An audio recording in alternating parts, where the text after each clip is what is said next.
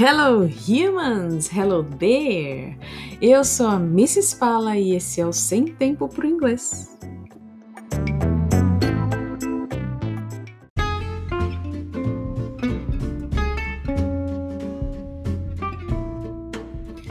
Como prometido no episódio anterior, eu falei que iria explicar como eu aprendi inglês, né?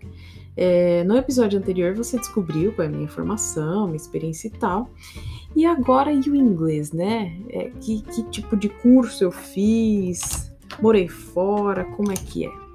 Bom, eu aprendi inglês. Um, eu comecei por armazenar vocabulário. Esse é um segredaço para quem uh, quer um dia se desenvolver na língua querendo ou não, você vai ter que armazenar vocabulário nesta sua cabecinha. Sim. Então, eu, desde muito nova, é, minha mãe sempre aparecia em casa com os livros, uh, livros de doação uh, ah, para educação é, de inglês para é, crianças, e eram só livrinhos mesmo. Eu tinha aula básica na escola, mas eu não sei se é, que é a maioria das pessoas, a escola onde eu estudava o inglês era bem fraco, fraco no nível de professor não sabe falar inglês. é, e aí Bom, foi isso. Eu tinha, então, uns livrinhos, aí eu tinha uh, uns. Uh, no, no livro de inglês vinha um DVD com umas musiquinhas infantis, e esse, esse era o contato que eu tinha na infância. Na adolescência é impossível você ficar um pouco, você ficar um tanto longe do inglês, até porque você começa a escutar várias músicas, você quer cantar as músicas e tal, e aí eu treinava cantando as músicas, querendo entender o que, que eu estava ouvindo, mas eu acabei que por aprender inglês, me desenvolver mesmo, quando eu comecei a ter contato com, com gente que, que era falante finalmente, e eu pude utilizar é, de uma vez por todas todo esse conteúdo de vocabulário que eu vinha é, tendo contato por tantos anos. E o inglês veio para mim dessa forma.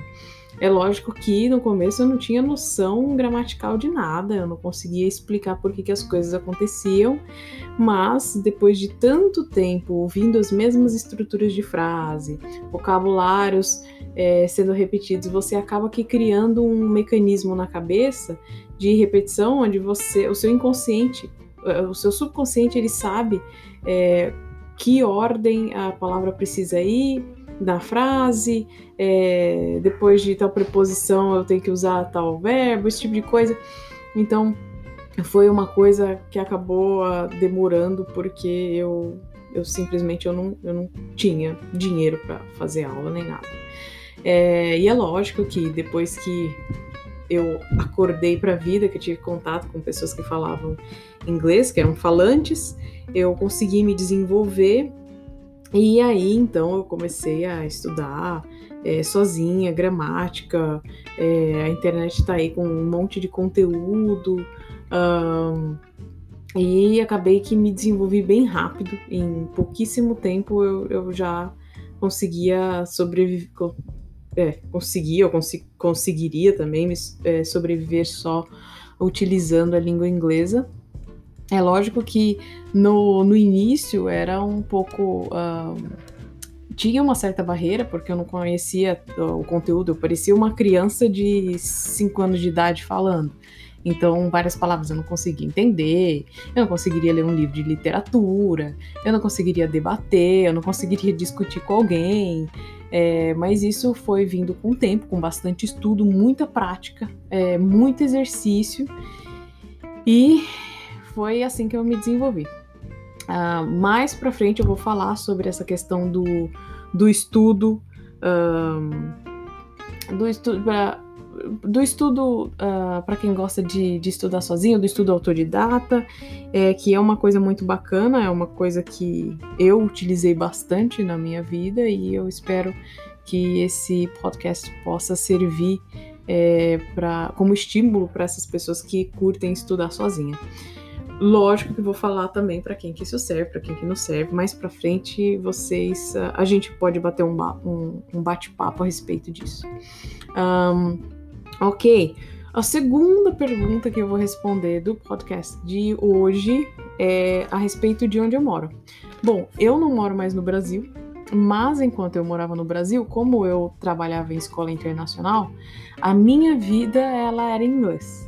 Então eu acordava cedo de manhã, ia para a escola trabalhar e um, educação de escola internacional, é, são, é uma escola regular, são todas as matérias, só que elas acontecem em inglês. A única matéria que não rola em inglês é a de língua portuguesa.